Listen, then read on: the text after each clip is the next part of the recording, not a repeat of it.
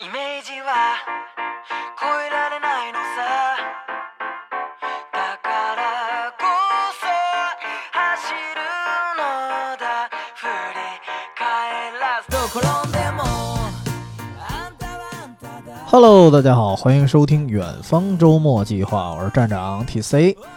呃，前段时间啊，看那个蜡笔小新新的剧场版啊，感觉还不错。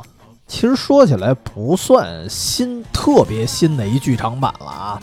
首先说这集呢，名字巨长，就是我我没显示在我这标题里啊，不不好写，叫《谜团花之天下春日部学院》啊，就反正你就感觉。蜡笔小新这个剧场版的动画一直特别喜欢用那种有点营销号似的那种感觉的标题啊，就是一个一个惊叹号，什么呼风唤雨、猛烈大人帝国的逆袭，然后什么什么决一胜负、逆袭的机器人爸爸，反正这个光呼风唤雨这名儿就老在蜡笔小新剧场版里出现了。然后这一部呢，就是这个花之天下春日部学院，其实按理说是。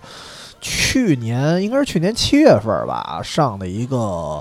剧场版，然后更新的那一部，因为一般按照惯例就是，呃，蜡笔小新的剧场版是在每年的四月份上，所以今年的还没有上呢，所以这个我所谓的新剧场版还是之前的那部。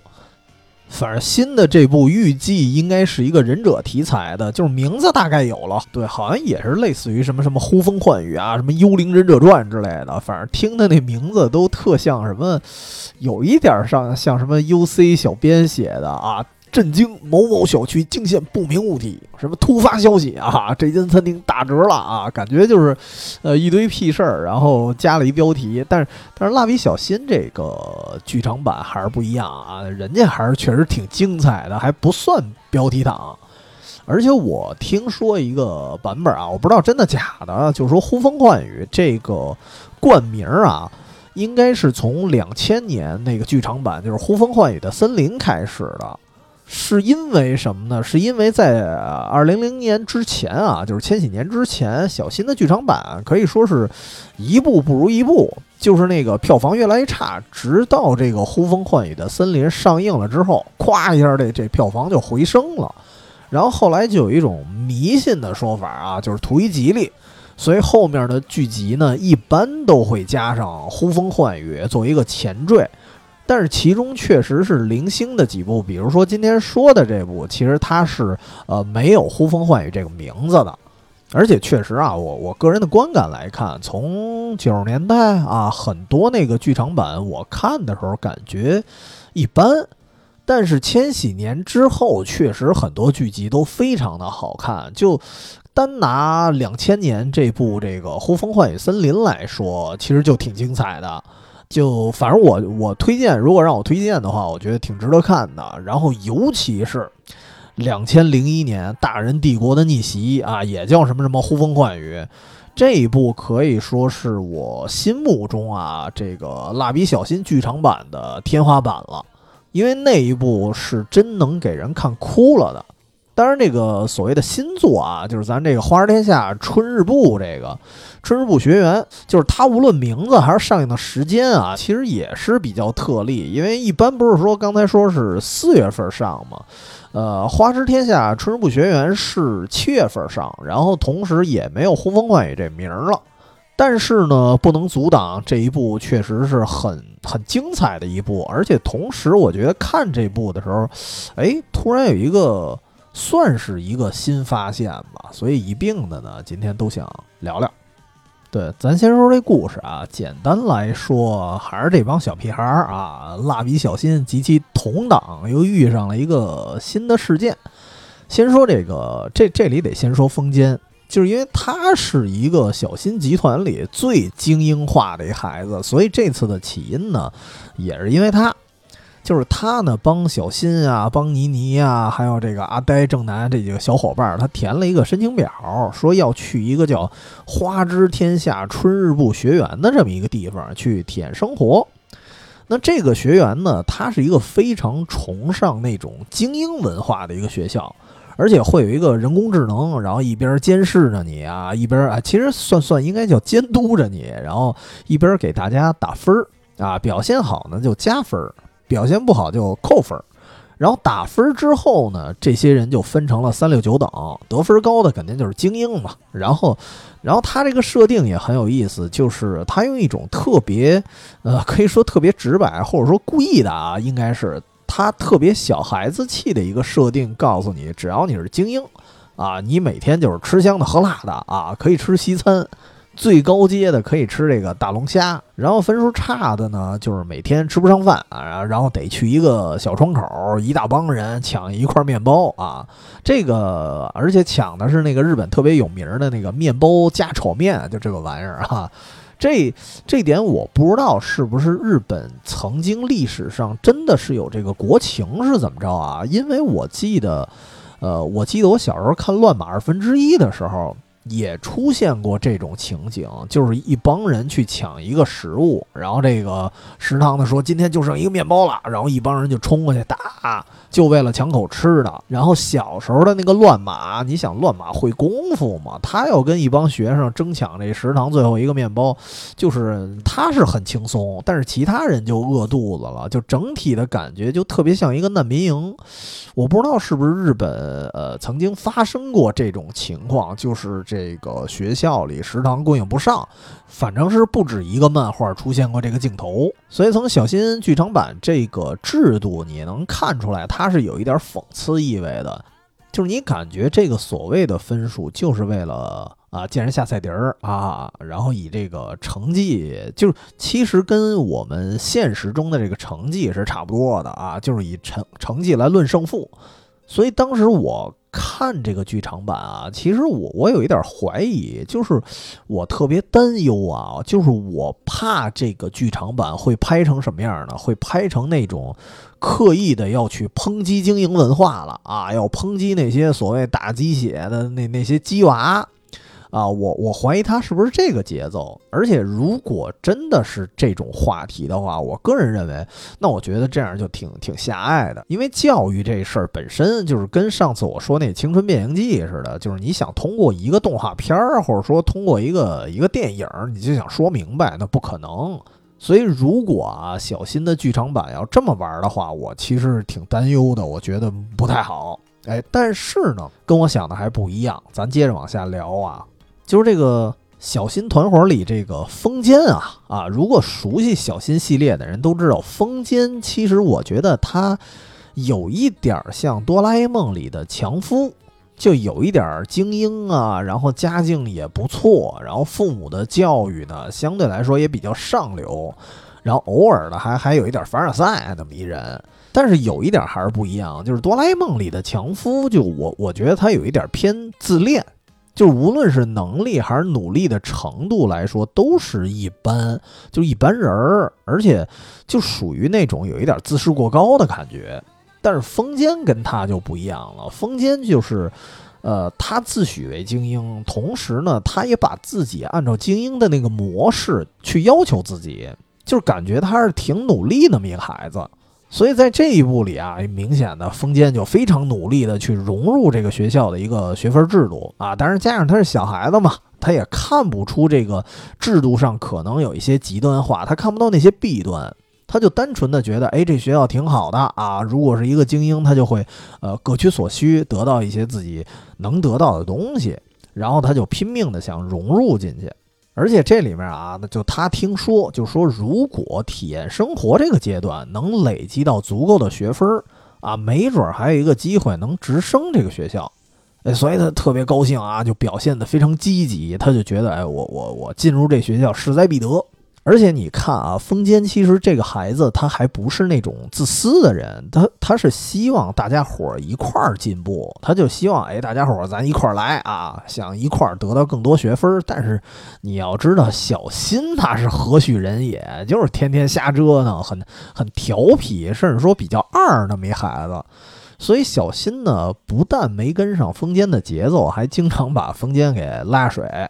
然后弄得风间也也不断的丢学分儿啊，所以这个时候呢，其实大家是产生了一些分歧。然后这个风间其实就跟大家就渐行渐远了，因为他需要一些更多的挣学分的方法嘛，而不是说跟你们一一帮人一片儿在这儿我就玩玩闹闹了。但是与此同时啊，肯定这个剧场版嘛，它不会只讲这么几个小孩的故事，它这个学校整个啊，其实也是暗潮汹涌，它就不光是说这制度特别的极端化，它这整个学校其实一直在发生一些不可思议的事件啊，比如说就有一些精英派的这些学生啊，他突然就失踪了。然后失踪到哪儿了呢？就这个时候，你会发现学校有一个废弃了很久的钟楼，他就突然敲钟。等敲钟的时候，大家肯定到这钟楼上看呀，发生什么了？怎么回事？怎么这钟突然响了？然后发现那个精英学生就在这个钟楼的楼顶，但是昏迷不醒啊！但是毕竟这这是一个搞笑片啊，不是一个恐怖片，所以这精英学生他不是他不是死了。而是呢，就是单纯的昏迷，而且等他等他醒来啊，也会醒过来。等他醒过来的时候，发现哎，他变成白痴了，就整个脑子就就就就全乱了。然后他屁股上还有一个奇怪的，貌似是一个牙印儿那么一东西。所以这时候呢，整个学校里啊，可以说是人人自危，因为大家都知道干这件事儿的人一定是学校里的人，但是呢，就不知道是谁。而且同时呢，你通过这个小新及其同党，就同通过他们的视角，你能看到这个学校里啊，其实有些嫌疑人的啊。所谓的嫌疑人，比如说这个学校最底层，就是学分最差的那帮人，他们是有一个小集团的，其实非常类似那种暴走族，看着跟黑社会似的。然后这个暴走族的老大就是看着一个非常非常壮硕啊大壮，然后戴着一个铁面具，然后平常不以这个真面目示人，所以你想吧，因为本身暴走族这一帮人啊，本身他跟精英学生他就是一个敌视的关系，然后这铁面具这老大呢又比较神秘，所以首先他就受到了怀疑。然后还有一个，比如说类似，他应该算是精英学生那一派的，但是他是一个生物课的代表。然后平常呢，老跟各种非常古怪的，甚至有一点这个凶暴的那种动物一块玩儿，所以他也被怀疑，因为他恰恰养的一些奇怪的这些生物啊，是有可能造成那些牙印儿的，有可能是咬出来的，或者怎么着。而且这边还怀疑着呢，然后没多久啊，跟大家分道扬镳的这个风间落单了。然后落单的那天，突然呢，钟楼也想起来了。等大家发现的时候，发现这个风间也变成了白痴，然后屁股上呢也有一样的这么一个痕迹。于是这个小新集团啊，就就这一帮子人就展开了搜证。哎，其实我当时看到这段的时候，我觉得他特别像致敬当年的金田一少年事件本儿。就是其中有一篇章，就是学校七大不可思议事件嘛。当然，这个事件本身啊，包括细节，它肯定不一样啊。但是这种学校里头有各种传说呀，然后这个主角的团队开始各种破案，这个过程它是非常相似的。而且我我当时看的时候，我还感觉，哎，这个破案的线索啊，到最后的一个反转啊，到最后的解谜，哎，你别说，它还它还挺本格的。我当时看着。所以当时我看完了这个剧场版之后，我看了一些评论，然后有人说了一些特别好玩的话，就是说这个啊，感觉就是蜡笔小新干了柯南该干的事儿，然后柯南在他的剧场版里呢干了零零七该干的事儿，然后零零七呢啊死了。所以其实有的人当时评价说，就是这个剧场版甚至比《名侦探柯南》还还本格啊！当然这是开玩笑，但是确实我觉得，呃，它这里面的推理还是有一些逻辑的，不像这两年这柯南的剧场版啊，有有点开始胡闹了。咱说回这故事啊，就是这个小新侦探团啊，就大家就开始各自分工，然后各自用各自的方法就开始寻找真凶啊，肯定的，那最后是找到真凶了。而且这个所谓的真凶呢，恰恰是这个学校里的其中一个精英啊。具体哪一个咱就不多说了，因为毕竟这里出现的嫌疑人很多。而且呢，整个片子其实还是算是一种推理片儿吧。啊，虽然不难，但是我觉得这个最后谁是凶手，还是大家自己看比较好。只能说看到最后，你发现这个精英他也没有什么坏心眼儿，就是他是想通过某种机器啊，他把很多很多那个其他的精英的智慧给吸走。但是，那个吸取的位置就是屁股啊，所以那个屁股上有一印记嘛，就是他那个机器的那个印儿，不是牙印儿。然后他这个机器最后把智慧吸走了之后，就做成类似一种什么什么催化剂之类的东西啊，然后输入到其他的人体里，然后最后呢，他能实现就是任何人可以无门槛的变成精英。所以之前被他弄傻的那些人啊，其实也是可以恢复的，就是可逆的。他的这个这个。幕后的主谋啊，他的目的是为了让他特别喜欢的那个人啊，重新的变成精英，就这么一事儿。但是最后阴差阳错，虽然这个案子破了啊，就是这个机器没留神怼到风间身上了，然后呢，也是阴差阳错就把风间变成一个，可以说变成一个超级精英了。所以其实你看这个剧场版刚开头，本身风间跟小新就产生了一些矛盾。然后既然他变成了超级精英，他就完全觉得我不能再回到小新那个层次了。然后双方就产生了更多的矛盾。但是小新呢，包括其他的人，你就感觉他们是否认的，就觉得你不应该借助一个机器把一个人变成什么天才啊，或者什么样的一个人。所以这时候两两方呢发生一些关键上的冲突，那最后决定说一言不合，咱来场比赛吧，就是来什么呀？来一个马拉松比赛。但是咱一说马拉松啊，可能会觉得哎有一点不协调啊，因为明明是一个关于精英的一事儿，按理说应该来什么智力测验啊。但是你也想，这小新那个智商啊，真要来智力测验，那准输。所以最后还是用马拉松来决胜负。当然，我觉得用马拉松可能也有这个片子自己的含义，因为这个片子其实它，呃，得说一句，它不是在否定精英，他是认为就是你年轻的时候，青春期啊，你上学的时候，不是说分数越好你就越成功，就是青春可能有更多的含义。所以他们决胜负的方式就用一种非常非常青春热血的方式，那就是马拉松了。所以说最后这个动画你看到这个马拉松的比赛的时候，还是挺精彩的，还是还是挺热血的。就是两方啊，就是风间这边他是用那个之前那个精英学霸发明的一些什么什么机器人儿啊来助阵自己，而这个。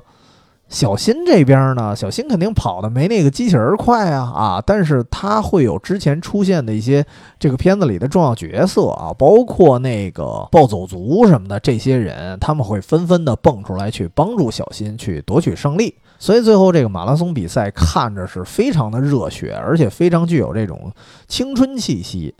而且看到最后，你真的感觉，哎，这输赢其实也不是很重要了。就是最后，你感觉，你感觉这场比赛变成了一种探讨，然后这个探讨呢，也不是说特别生硬的啊，几个人就就靠嘴遁就瞎聊，而是通过那些参与这个比赛旁边去参与加油呼喊的那些人，通过他们的口号来体现的。就是当小新和风间最后一点一点奔向终点的时候。然后其他人呢，都开始回忆啊，青春其实不是全是分数，也不全是什么精英化的生活。比如说暴走族，他们就会说，其实啊，青春就是讲义气啊。有的人说青春就是不惧失败，然后也有人会说啊，青春其实就是后悔，也有说青春就是纯真，等等等等的。然后从这些口号里，我其实特别高兴地发现了一件事儿，就是这个，就是这个动画它没有特别狭隘的告诉你啊，青春就是得浪啊，就是就是得接受失败，就是或者说接受平凡，就是一些特别自我安慰的东西。就是每个人说的不一样，有正能量的，也有就也有说就得拼搏，然后也有的说这个青春可能就是后悔。就是我觉得给我的感觉是什么？你看对比一下啊，就是有如今会有一些人会强调啊，人啊，这个得懂得平凡啊，贵在平凡，就是太强调一些所谓的返璞归真了。但有时候其实并不是返璞归真，因为给我的感觉就是特别像一个，呃，因为他没办法不平凡，所以给自己找一借口，说平凡其实还挺好的啊。所以你再看这个剧场版，它不是说单一的说青春就得怎么怎么样。你看上期那个《青春变形记》的时候，就说啊，青春就是得叛逆啊，就就不能听父母话，也不是这样。就是蜡笔小新最后他们去喊加油的时候，你听好像每个人对青春的定义都是不一样的，有负面的，也有正面的。我觉得这些所有的东西加在一块儿，它才是青春。就是这里面每一个人都只代表的自己，但是他们每一个人，我觉得说的，你你要按道理来说，说的都是不对的。但是说的又都是对的，为什么说又都是对的呢？就是因为他们所有的人加在一起才是对的，这才是一个青春的概念。所以我当时看这个小新剧场版对于青春的回忆啊，或者说对于青春的定义的时候，我觉得，哎。哎，格局就打开了啊！然后他他会认为青春就是一个非常丰富或者说非常非常复杂的那么一概念，它不是一个一言以蔽之的一个事儿就能代表青春的。而且从这个风间和小新的对决啊，其实我有一件事我真是完全没想到啊，就是作为精英代表的风间和我们这个，我们也知道小新是属于这个调皮捣蛋的代表。就这俩孩子对决到最后，你们猜谁赢了？按理说啊，小新可是主角儿，而且小新呢，其实代表了一种，其实它代表了一种平凡。就按很多很多的其他的作品的尿性来说的话，我觉得很可能最后赢的应该是小新。但是这个片子，你最后发现，哎，最后赢的其实是风间。而且不但赢了，你会发现风间的表现啊，我觉得至少在这一集里，你会发现风间的表现非常的成熟。他是以一种微弱的优势，然后领先了小新，然后赢了比赛。但是他赢了之后，他没有以这种什么胜利者这种高高在上的那么一个姿态，说啊，我赢了，你们你们这种所谓的坚持平凡的人都是错的。他没有，他反而说说，哎，这次小新。呃，算你赢了吧？为什么他这么说啊？我觉得可能在他眼里，就是因为他确实也认为自己借助了一些机器的帮助。然后呢，同时风间也说，呃，但是我觉得我还会继续努力，等我成为真正的精英的那一天，我们再比一场。哎，就这一瞬间，我突然觉得，其实。呃，风间真的可以说他是一个当之无愧的精英，因为我觉得他具有精英的那种胸怀或者说格局吧，这一点是非常难得的。这这就跟那个哆啦 A 梦里的强夫他肯定就比不了。所以我觉得这整部动画当他演到这儿的时候，我真会觉得就是他自己这个动画的格局也非常的大。就是你以前啊看一些什么，甭管是什么什么电影啊，或者说文章啊，确实有一些东西会很反精英。你比如说有些影视剧，他就特别喜欢把什么科学家呀、博士啊、高材生啊，然后塑造成那种特别没情商的那种人，特别特别那儿的。然后反过来说呢，就一些普通人，他就会特别标榜啊，就觉得啊，我活在社会的底层，但是我接地气呀，啊，你们不接地气，你们就是错的，你们就是高处不胜寒，他有那种敌视感。但是蜡笔小新里没有，就是一视同仁。你可以纵观这整个学校啊，因为这个这个剧场版出现的角色还是挺多的。就是你能看到，在精英里面也有很多就是很善良啊、很闪光的人性，然后那些低学分的人里面呢，有些人你能看到他确实也就是混蛋。所以每个阶层它都是一个非常非常复杂的组合，就是说没有一个阶层你直接就能在他的人性上就能贴一个标签儿，然后他就代表了某某人了，还不是这样的。所以你看这个片子，你觉得他其实反对的是。呃，唯学分视图的这么一个制度，就划分人群、划划标签的这么一个制度，而不是反对精英或者是反对普通人，他不是反对某一个人群。所以其实我看的时候，我当时还觉得挺挺佩服这个就制作组的啊，可以说很明显的一感觉就是蜡笔小新算起来，它的动画到今天吧，得三十年了，因为 TV 版应该是九二年吧。虽然作者旧井宜人啊去世了，但是这个体系，你明显感觉它是一个多年的一个沉淀，它的制作呀，包括它表达的一些观点、一些立场都非常非常成熟、非常稳，所以它不会很极端。所以这点还是说真的，跟《青春变形记》比起来啊，高下立判。就是《青春变形记》明显是那种，就是我自认为我很懂，然后我自认为我很成熟，然后就迫不及待的想去。灌输别人一些观点，但是你看小新他没有，他没有迫切的我要去站一个什么什么立场，我是要站精英还是要站普通人，他都不站，他是一种平衡，所以他两方都试图去理解，所以你看最后这个风间，至少在这一步作为一个精英的代表，其实他赢了，而不是说像很多同类型的一些电影就就演这个精英一定会得得输啊，只有普通人才会胜利，笑到最后。我记得我以前看一个那那开心麻花那个另外一个电影，就是理查的姑妈，就那片子啊，就是如果你只是当成一个喜剧片来看，倒倒挺欢乐的吧，看着玩呗，无所谓。但是你真去掰扯啊，因为现在很很多人看电影不都都得讲究这个聊深度吗？这个片子我感觉他演的就是特别奇怪，他那个观点就是在那个片子里的，凡是有钱人。啊，不是傻就是坏，要么就不懂生活，然后最后呢，还得让一个特别没钱的一个穷屌丝教他们做人，就是我觉得这一点就是特别狭隘的。凭什么人家有钱人都是大傻子呀？所以你看小新这个剧场版，他就不那么演，就是用用一种特别中立的态度，就是你去成为精英，没什么不好。那么，同样，你是一个普通人，你也不用自惭形秽。这两个阶层互互相啊，不用去敌视或者污蔑，我也不会去美化你，我也不会去这个恶化你。所以他这个态度，我觉得我还是挺喜欢的。所以这个片子我当时看完了之后啊，我我算给，比如说我给小新的剧场版排个序啊，小新的剧场版应该加起来。得得得，快三十部了吧？反正我我不敢说都看过啊，因为肯定没有哆啦 A 梦的剧场版我看的那么多。我细数一下，我大概看了十几部，可以说从这个寥寥无几的这十几部里啊，我排一个序，那我心目中第一肯定是《大人帝国的逆袭》，而且我听说好像不少人啊也是把它排到第一的，这个评价确实非常高。然后第二呢？本来是二零一零年那部就是呼风唤雨的新娘，这在我心目中是第二。但是看完了这个《花儿天下春日部学园》啊，我觉得至少啊，它应该算是并列第二的水平了。所以，我我个人的评价还是非常高的，非常想分享，就是我觉得值得看。当然，这个原因一方面就是我刚才说的，它很中立、很客观的这么一个态度。让我看着时候，我觉得还挺舒服的。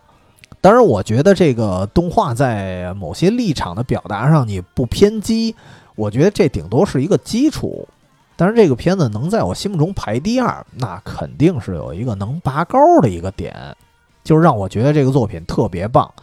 呃，那这个拔高的点就是我看完了之后啊，就是我有一个刚开头我就说了，我会有一个意外的想法，也也加上就是意外的开始有一个改改观，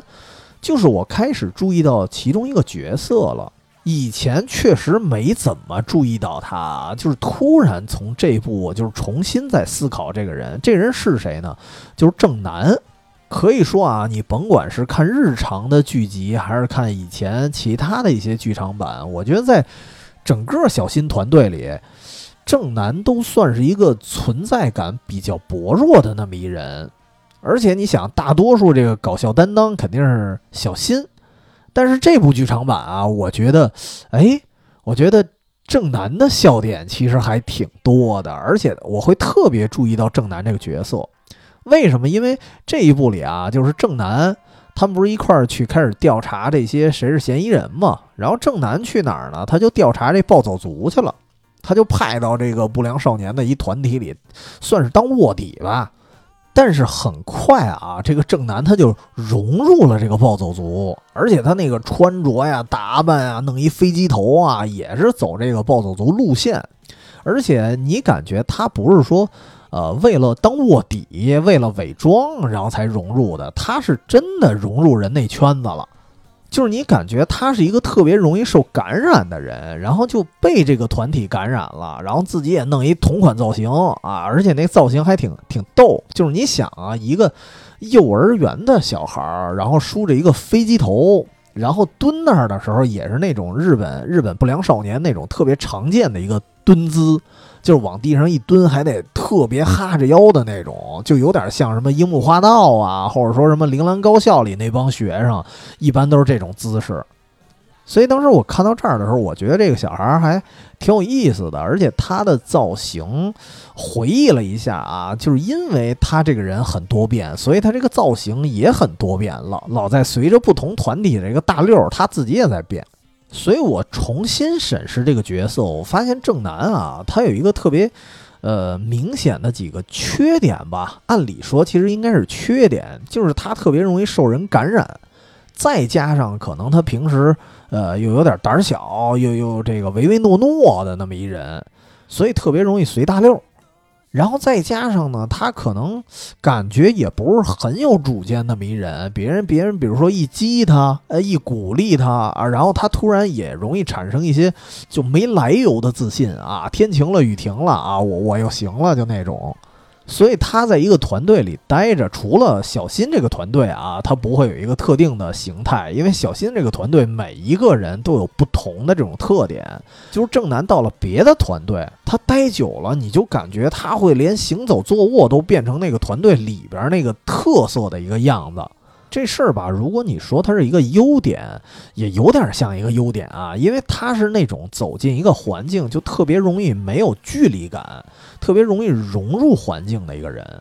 但是如果你说这是一缺点，也也确实是缺点，因为他给你的感觉就是这人也没主见啊，没自我，进入一个团队就就变成别人那个样了。所以我觉得这就是为什么在以前的一些剧集里，你就能感觉他是整个小新团队里啊最没有存在感的一个人。所以说到这儿，我就特别想问大家伙儿一事儿，就是这个小圈子啊，小新这一帮的人，你最喜欢哪个孩子？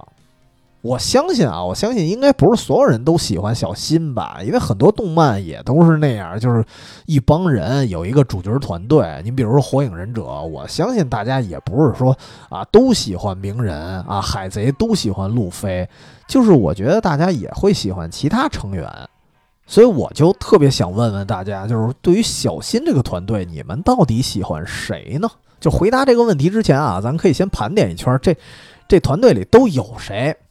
小新就不用说了，对吧？小新世界上最猥琐的小孩不为过吧？然后又早熟，又有点色，而且又经常这个脑子有点卡壳，属于那种该聪明的时候犯傻，然后该纯真的时候吧，好好像又挺鸡贼的，应该是属于那种大多数情况下的一个搞笑担当，所以我觉得他人气肯定是挺高的，但是不一定。大家全都喜欢他，因为这其他的角色我感觉也挺丰富的。你比如说风间，风间我刚才说了，感觉就像哆啦 A 梦里的强夫，但是又不一样，因为风间真的是一个看起来很努力的一个孩子。所以其实你看原版的 TV 版啊，就是你感觉风间有时候他像一个小新的对手，但是呢，你又不讨厌他。我觉得其中一个不讨厌他的原因啊，恰恰可能就是因为他挺努力的，他不像强夫那样就纯凡尔赛那种。虽然啊，虽然风间经常露怯，就是感觉这学问也也不老扎实的，但是你得理解，这确实是因为他是一个幼儿园小孩儿。但是同时也能看出他表现出的很多细节啊，他的努力程度都是超越了同龄人的。尤其是这次剧场版里，他展示的那些胸怀啊、格局，他确实很像一个真正的精英，所以他还是我我也很喜欢这个角色。然后再说女角色，这个妮妮，妮妮是一个特别好玩的一个女生啊。她其实完全虽虽然也是像哆啦 A 梦似的，就是一个团队里肯定有一个女生，但是她跟呃哆啦 A 梦那个镜子其实还是。不一样，静子是那种很纯粹的，又温柔又善良。但是妮妮，包括妮妮她老妈啊，他们他们娘俩都有一特性，就是双重人格。你不招她的时候，就平时情况下啊，就是倪妮确实是单纯的那种温柔，有点像静子。但是啊，一旦发生一些什么变故啊，谁谁谁招她了，或者说谁谁谁这团队里啊，这谁谁谁不听话了，她就突然变得特别暴力，而且是那种还有一点突如其来的，就是你也不知道他怎么就突然黑化了，有有一点像《海贼王》里的娜美。但是跟娜美又还有一点不一样，就是娜美属于平时就很泼辣，就是惹急了，再加上惹急了也很厉害那种。但是妮妮不一样，妮妮平常还算温柔，跟一小公主似的。但是他一旦暴躁起来，真能给人吓一跳那种。他就反差特别强。然后他有一个经典的动作，就是心情不好的时候打兔子。他有一个。也不知道藏哪儿了啊！你感觉它应该有一个四次元四次元的兜啊，放着一个非常巨大的毛绒玩具兔。甭管他心情不好，还是说想威胁谁的时候，他就打那兔子。甚至有时候在剧场版里，他那兔子都能变成他的武器。所以这点给人印象还是挺深刻的。所以你看这几个人，他存在感都挺强，还存在感其实也挺强的，就是阿呆。就是因为他他形象太出彩了，就是看着非常的愣，然后个儿也比一般的小朋友要高一截子，然后平时看起来还有一个标志性的流着大鼻涕啊，甚至于我记得那个就是呼风唤雨的新娘那个未来的阿呆都已经长大了，他不流鼻涕了，但是他发明了一机器人，那机器人还流鼻涕，所以这大哥看着比较比较呆。但是在这一票人里头，我觉得阿呆属于在关键时刻还是比较成熟冷静的那种，而且他平常啊，因因为他平常面无表情，所以你不知道他想什么，所以有的时候在一些剧场版里啊，就当大伙儿遇见危险的时候，就是这个时候最看起来最人畜无害的阿呆，往往是一支骑兵出奇制胜，突然就做点什么，然后给大家就给救了。就感觉是有一点大智若愚吧，哎，但是有一特反差的事儿啊，就是我记得之前玩了一个恐怖类的互动游戏啊，当然应该不是官方的啊，就是蜡笔小新和八尺女人的故事。然后说说蜡笔小新他们住在幼儿园里，然后夜里看到那个八尺女人，就是一个特别高大的一个女鬼，而且说能摄人心魄。我记得当时那个游戏里，它有各种的选项啊。我选各种选项的时候，我自己会比较倾向于相信阿呆，就是因为他给我一种安全感。真的是看那些动画版给我留下根根深蒂固的印象。但是得说，那个游戏里连阿呆也被迷惑了，所以当时玩那个游戏的时候，我就感觉特绝望。就是因为你要知道，如果你身边有一个相对来说他比较沉默内敛啊，内心也相对成熟的那么一人，然后如果他也被被人摄取心魄了，就那种感觉还挺挺害怕的。所以其实这事儿也是从从侧面来说吧，我自己的感觉，阿呆在我心里也是一个特别可靠的一个感觉，就是可以说我以前看的一些剧场版里，我比较喜欢，就是相对来说我更喜欢的角色，其实是阿呆。那么这几个人一比完了啊，咱最后再说说一个人，就是正南啊。正南是什么特点？就是胆小啊，人云亦云，然后呢还经经常被欺负，而且欺负他的那人可能就是妮妮。所以你跟其他人比起来，你感觉正南是一个，就其他人啊，至少还有那么点优点。妮妮虽然是这个双重性格，但是他暴力起来的时候，有时候还还挺厉害，对吧？至少还能打倒敌人。就是你感觉正南相对来说，他啥优点都没有，就是一身都是人性的弱点一大堆，而且综合比起来，你感觉他的性格也不算很鲜明，所以确实啊，没有那么强的存在感。所以把这帮人介绍完了，咱回到刚才那话题啊，就是这几个小朋友喜欢哪一个呢？呃，我自己的答案是，尤其是看了这个最新的剧场版之后。再加上我追以前看的一些剧集，我发现我最喜欢的小朋友恰恰就是正南。就是为什么啊？就是也得拿那几个孩子来比。其实刚才说那几个孩子，你你仔细想，他那个特点啊，他不像真正的孩子，他们是像把各种优缺点集于一身的那种成年人。甚至有的人来说，你觉得他他他就是怪人、怪咖啊。你比如说小新，咱看动画片的啊，你觉得觉得挺可爱的、挺好玩的。但是我我记得我当时跟七十一瞎聊天，我说如果在现实里，我说你儿子要这样，你怎么办？然后七十一说：“那那我一脚我踢死他。”就为什么这么说啊？就是因为这个孩子小新这个孩子放真实的世界里，其实他一点儿都不可爱。而且其他几个孩子，你真放真实世界里，我的感觉甚至有些人很可怕。你比如说倪妮就是双重性格，然后阿呆是真的深不可测。你就想啊，一个幼儿园小孩，你永远猜不出这孩子想什么，就觉得他特别邪性。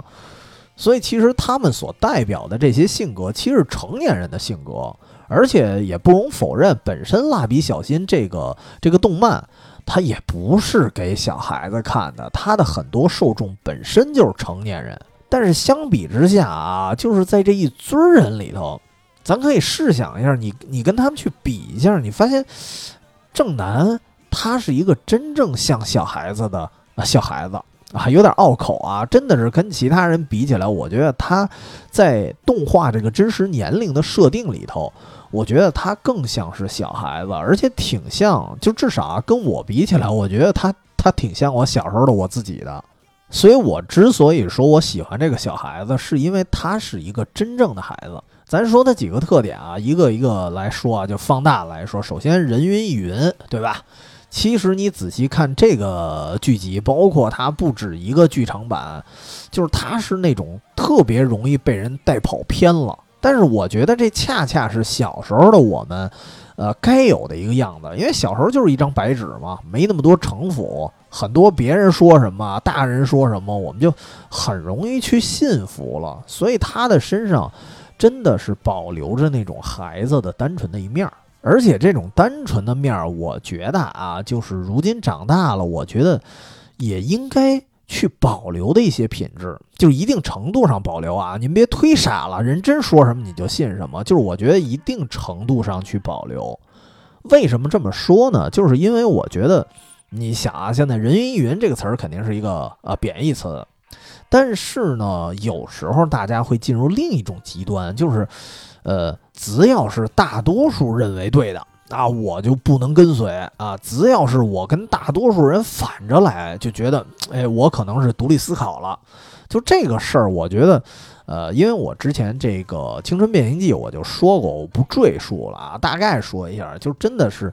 呃，这个事儿它不是按人多人少来算的，就是我觉得这是一个自己思考、自己判断之后啊，自己判断完了，你觉得对，它就是对。如果正好吻合了大多数人的一个想法，那也没什么可羞耻的，因为你认为对这事儿就是对，和人数它是没关系的。但是在思考的过程中，其实还是需要一些接受一些大多数的一些想法去作为参考。所以我为什么说正南这种性格你要保留一部分啊？就是说你别完全人云亦云，但是呢也别人家说什么咱什么都不听。而且况且啊，我觉得正南他所谓的人云亦云，或者说他容易被人带跑偏，还不完全是因为他没个性。我觉得是因为这个小小孩子啊，他有一种同理心。你比如说这个剧场版里啊，他卧底暴走族的时候，他为什么能融进去？不是因为他啊跟人套近乎，或者说这这帮这个暴力团。呃，揍他了啊！说你必须得融进来，也不是这样，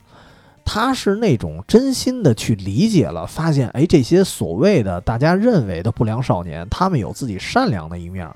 所以他是跟这些人产生了一个共情，所以才融入了这个团体。这其实是一个非常非常大的优点啊，而且恰恰也是我觉得也是很多成年人丢失掉的一个品质，就是。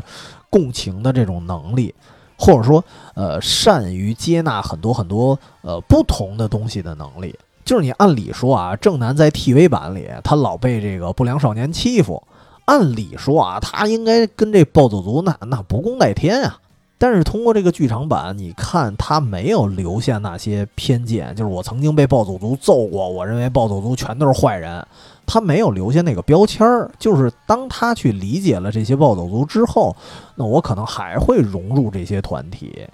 所以，其实你知道，一个人他能够打破自己的一个就固定的思维，打破自己的一个对人的一个标签，能够融入别人，其实这是一个很强的能力，很多人是不具备的。就是你反过来啊，真的是因为我们那会儿聊旅行这个节目嘛，就是真的会发现有很多人有这种奇怪的习惯，比如说那些爱开地狱炮的人。他可能就去哪哪儿，可能就旅游了一趟啊，就可能就接触了一下那儿的人，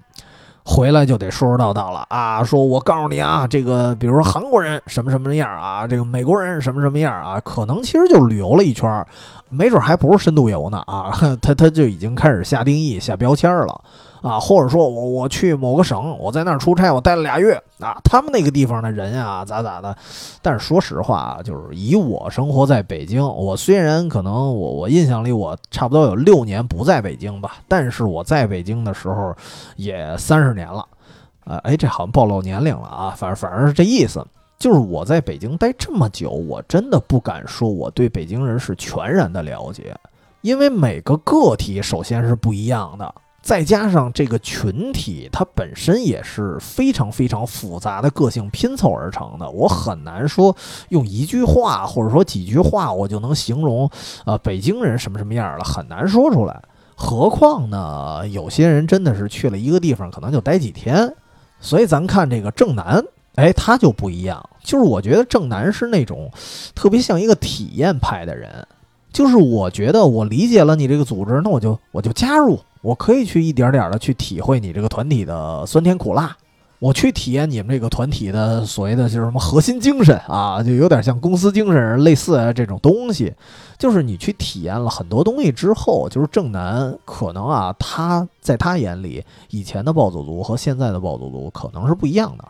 那么反过来说，还是说说回旅行，比如说我们去哪个地方玩。我们真的入乡随俗过吗？真的按那个地方的人他们的生活方式、他们的饮食习惯，我们去完全的去体验过吗？如果没有的话，那我们就。真的是很难去下结论。对，比如说我们聊，有时候聊天啊，大家说什么成都火锅啊，怎么怎么样的，然后说的好像头头是道的。等他开始吃的时候，他调了一碗麻酱料。从吃法来看，你就明显的没有入乡随俗。那你怎么能说去了解呢？其实这个东西很难。所以这种真正的融入能力啊，我觉得是恰恰是正南一个很很多人值得学习的一个地方。而且对我来说，我其实自己还挺羡慕他的，因为我我自己来说啊，我有一个缺点，确实是容易和别人保持一些距离感，就好像不太擅长融入啊，可能可能算有一点自我保护意识，或者说，呃，也也可能加上比较懒啊，对啊，所以要么说这个正南更像一个孩子呢，他其实可以就是没有那个保护意识，他可以肆无忌惮的去加入别人。就是我我在想啊，如果这个习惯可以保留到他长大，我猜啊，如果当当正南变成一个白领，应该还挺吃香的，因为他跟谁都熟啊，而且不光熟，他还有那种同理心，他可以试着去理解别人。如果他要是甲方，其实应该特别好。但是呃，我记得按照另外一剧场版啊，就《呼风唤雨的新娘》来看，呃。因为那是一个未来的故事嘛，按照那个故事线的话，正南长大了应该是一个便利店的店长，然后生意还比较惨淡那种。哎，但是但是得值得一提的是，不得不说啊，在那个未来里，正南有一个小时候的特质被发展出来了，就是画画。就是正南从其他的版本里你能看出，正南其实从小喜欢画画，而且他的梦想是当漫画家。为什么我说这个特质它是发展了呢？但是虽然很短暂啊，就是，呃，在未来的正南，他真的去画漫画了，虽然只连载了仨礼拜，但是这点我觉得也挺让人羡慕的，因为我觉得一个人能把自己小时候的梦想啊，能坚持到长大，并且付诸实施，虽然只有仨礼拜，但是已经不容易了。而且你要知道，日本的漫画工作者那个内卷的程度啊，可以说。多少人都怀揣着漫画梦，最后一辈子可能都是碌碌无为。而这个正南能把自己的梦想实施，而且能连载仨礼拜就就可以了，就凑合了啊！毕竟咱们扪心自问一下，很多咱自己的这个小时候的梦想，长大之后真的去，咱都不说实现没实现啊，咱们朝的那个方向去努力过吗？可能都没有。所以我觉得正南他是属于那种。表象上来看，你感觉他是人云亦云，但实际上他是因为有特别强的那种同理心，他才会变成别人的样子，并不是因为他没有主见。因为从画漫画这件事儿也恰恰能体现他内心里是有自己的一个坚持的。然后说完这个主见这个事儿啊，其实他还有另外一品质，就是胆胆小啊，这这不叫品质，这叫缺点。但是这个他胆儿小，首先确实很像小孩子，呃，孩子嘛，因为胆儿小很正常，很真实。而且我觉得他胆儿小啊，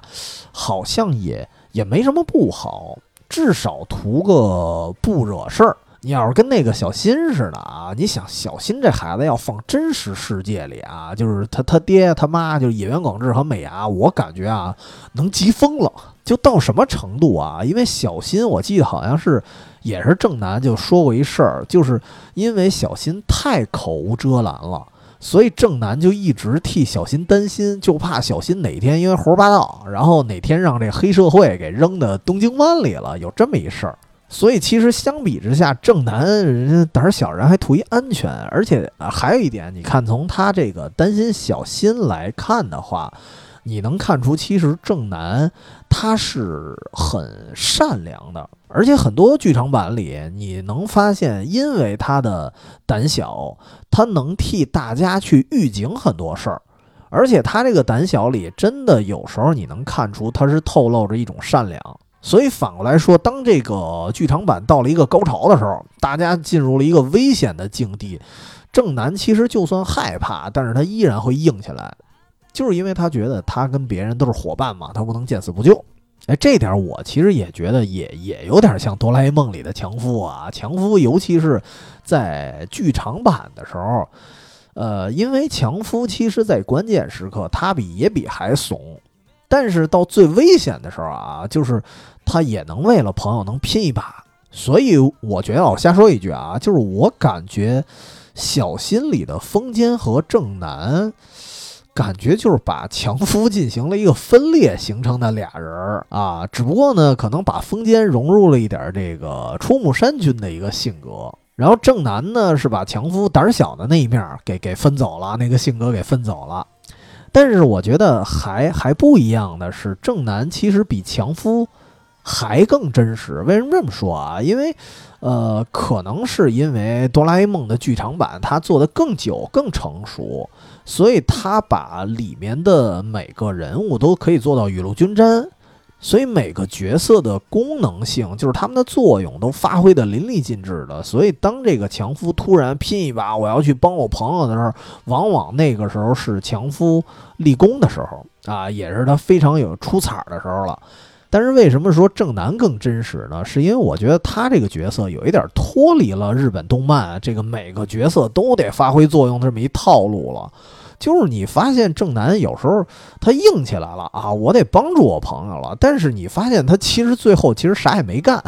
他最多就是陪主角身边。就是还得说那个呼风唤雨的新娘那一部也是啊，就是未来的正南发现了，哎，小时候的这些正南啊，还有小新什么的有危险了，他确实是冲过去帮忙了。但是我印象那部你仔细看啊，就是正南最后什么都没干。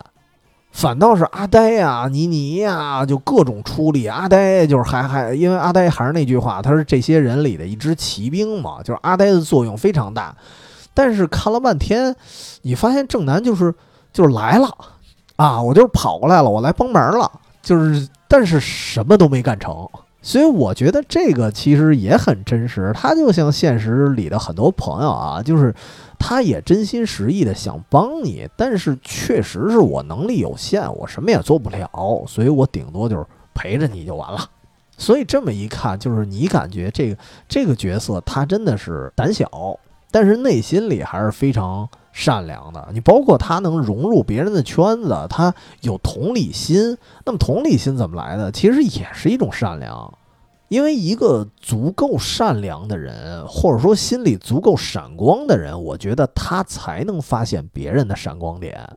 真的，你反过来说，如果你特阴暗，或者说你你满脑子都是批判，都是都是怒火，你看到的别人身上一定也全都是缺点。所以刚才说了两点啊，一点是他这个立场问题，人云亦云啊，但是擅长融入啊；然后另外一点就是胆小啊，但是内心善良。但是除了这些点，其实我更喜欢的是第三个原因，他第三个特点就是这孩子特别的、特别的喜怒形于色。这其实我觉得也是一个标准的小孩子的特性，因为很多成年人啊，当然不是所有人，我觉得现在有些成年人他。那包括我自己，我也觉得可能是你说是圆滑也好，说是稳重也好，就会变得特别的喜怒不形于色。这个其实你要说的是优点，确实是也算优点吧，就是给人的感觉可能没那么浮躁，没那么情绪化，而且至少给人的感觉还挺值得信赖的，对吧？其实就是阿呆嘛。就是哪怕如果在公司里头，就是那种喜怒不形于色的那些人啊，就是我可能愿意跟这些人合作，因为我觉得他可能是那种比较沉稳啊、比较靠谱的那些人。但是呢，跟这样的人，我觉得很难成为朋友，因为太有距离感了，甚至你不知道他想什么啊，偶尔给人的感觉还还还可能怪害怕的。所以你看阿呆，阿呆，我想象中他长大的样子就是一怪叔叔。但是你看正南，正南他就特别的形于色。你看他融入到别的团队的时候，光光穿着他就变了，而且他的一些微表情啊，也就跟着就跑偏了。就这个感觉，我觉得看起来还还还算是挺可爱的。尤其是有时候啊，你发现有时候他做了一个，比如说做了一件特别值得夸奖的事儿，然后呢，这个小新团伙的其他人可能就夸了他一下。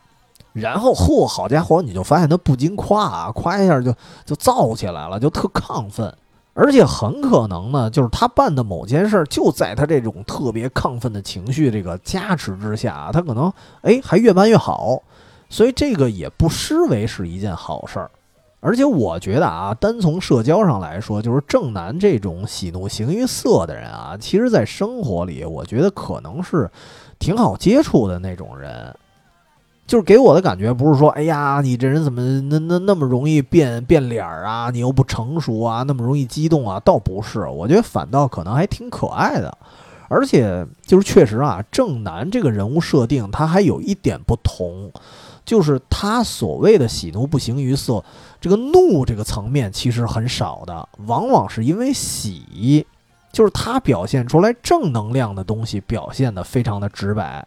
就而且你可以看这个正南算是整个蜡笔小新里一个非常知名的舔狗了吧？应该是，因为他特别喜欢那个插班生小爱嘛。然后你感觉他表现爱意的时候就非常的直接，所以他是那种好的东西非常直接的，就是向外去释放，坏的东西很少，所以这样的孩子其实更加的讨喜。而且我我自己来说，依然这也是让我很羡慕的一个一个性格吧，因为，呃，因为喜怒不形于色这事儿啊，它是一个双刃剑。那比如说我我可能我考虑事儿比较多啊，比如说大家都这个欢天喜地、乐呵呵那么一场合，然后有时候我可能觉得无聊啦，可能觉得累了啊，咋着的？但是我有时候依然会刻意的去活跃气氛。其实我自己也挺累的，但是。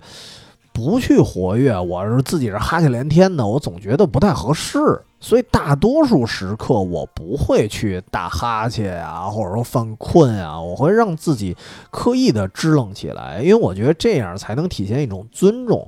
所以很多时候我确实会做一些比较迎合的事儿，我不敢说，呃，我这种做法到底是对还是错。而且有时候我自己也说，我我觉得啊，可能应该会多为自己考虑一些。但是说实话，这个度其实还是挺难把握的，因为有时候你为自己考虑太多时候，或或者说光为自己考虑了啊，不考虑别人情绪了，这有时候就是自私了。所以这个度其实挺难把握的。所以这点我为什么羡慕正南啊？其实我不是羡慕他这个性格，我是羡慕他那个年龄啊，是一个可以不用太负责，然后你可以随便的，就是释放你性格的那么一个年龄。但是我并不是羡慕他的做法，因为成年人了会有一些所谓的不得不。所以我只能说，看完这部剧场版，我算是给自己提醒吧，就是尽量啊，在不太过分的情况下，就是啊，当然必须得有这个前提，就是不太过分的情况下，让自己活得更正南一点儿，就是更直来直往一点，更小孩子气一点吧。然后综合以上几个来说啊，我真是发现这个正南这小孩儿，他是把许多那种小孩子的缺点啊集于一身的人。而且注意一下，就是我发现这些缺点，一般成年人是没有的，或者说也不是没有啊，而是说成年人已经学会巧妙的隐藏这些缺点了。这些缺点成年人有没有？我觉得可能也是有的。所以其实正南身上他可能有的那些缺点啊，应该准确来说是小孩子和成年人共有的那些缺点。只不过呢，他自己更像真正的小孩子一样，就是毫无防备的全都展现出来了。这一点呢，确实很让人羡慕。因为很多成年人他自己的缺点对外隐藏的非常深，其实对内呢，感觉也有点那么一催眠的一状态。他很多人是不敢面对自己真正的缺陷的。哎，所以为什么我要做一个成年人的对比？是因为最后我想做一个作为猜想啊，就是为什么我当时就就想，为什么正南比起其他那几个孩子来说，你感觉他就是一个缺陷的集合体，他没有太多的优点，更多的是缺点。就是我觉得会不会有这么一种可能，是不是正南？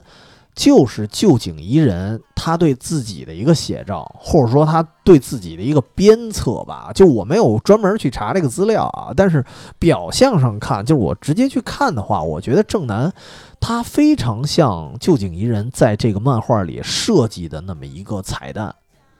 就像就像我刚才说的，很多成年人他不愿意面对自己的缺点，哎，所以那么好，我是一漫画家嘛，那我把它画出来。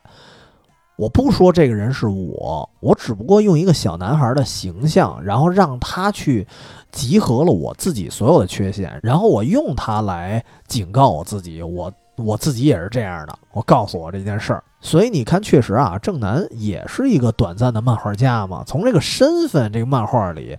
也可以看出，他是唯一一个符合旧井宜人身份的一个呃角色。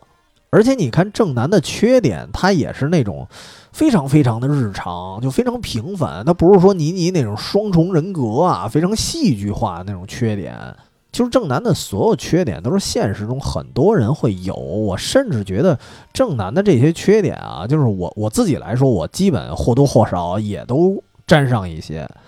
所以，我真的是单凭一个直觉啊，我没有刻意的去看什么专访啊，什么分析，有没有人说过？我就是凭直觉，我觉得旧井宜人就是把他自己的一些不足啊，集中在了正南的身上。换句话说，正南或许就是旧井宜人的一个化身。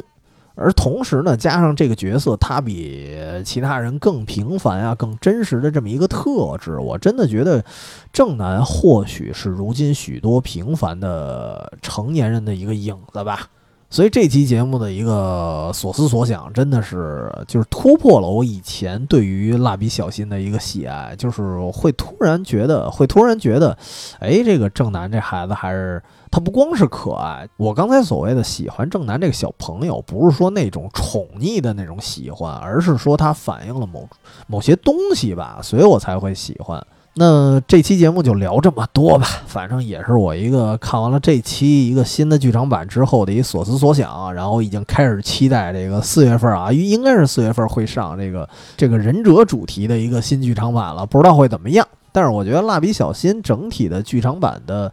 质量还可以吧，至少，呃，至少没 没有像《名侦探柯南》那么一年一年的，就是开始逐渐拉胯啊。所以本期节目呢，先先聊到这儿。我觉得咱听完这期节目，都可以琢磨琢磨，在这一群小朋友里，就是咱最喜欢谁，而您又希望自己成为谁呢？所以说，如果你希望跟我们这个啊大家伙儿主播们一块儿聊聊，或者说其他的这些听友一块儿分享一下，呃自己特别心水的那些各种剧场版，可以添加远方全拼加 FM，这是我们的公众号，里边也有我们的加群方式。那我们本期节目就聊到这儿，咱们下周再见。「